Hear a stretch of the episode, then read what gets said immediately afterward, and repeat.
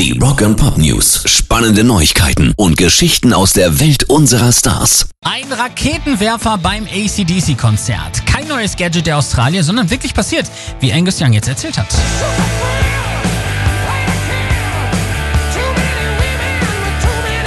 Es war im Tacoma Dome in Seattle, wo damals ein Fan mit einem Raketenwerfer tatsächlich gegen das Dach der Location geschossen hat, was daraufhin auch Feuer fing. Ich konnte Rauch sehen, Rauch überall um mich herum, sagt Angus, aber ich wusste nicht, was passiert. Ich dachte nur, oh, haben wir wieder die Nebelmaschine laufen.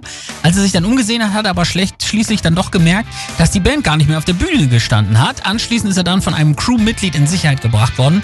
Aber wer jetzt glaubt, dass das Konzert damit beendet war, der irrt selbstverständlich. Sie haben es geschafft, das Feuer zu löschen und dann sind wir wieder auf die Bühne gegangen und haben die Show beendet. So kennen wir und lieben wir Angus und Co.